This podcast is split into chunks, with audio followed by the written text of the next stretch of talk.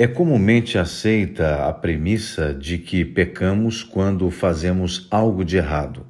Esta ideia não é de todo incorreta. Contudo, a Bíblia diz em Tiago, no capítulo 4, no versículo 17, assim: Aquele, pois, que sabe fazer o bem e não faz, comete pecado.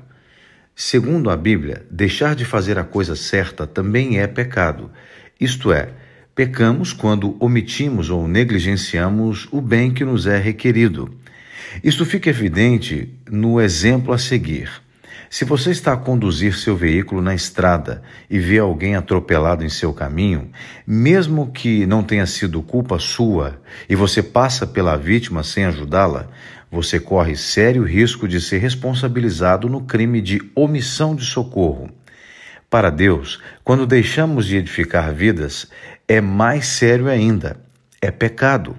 Por isso, precisamos buscar aprender adequadamente a palavra de Deus para não pecarmos em hipótese alguma.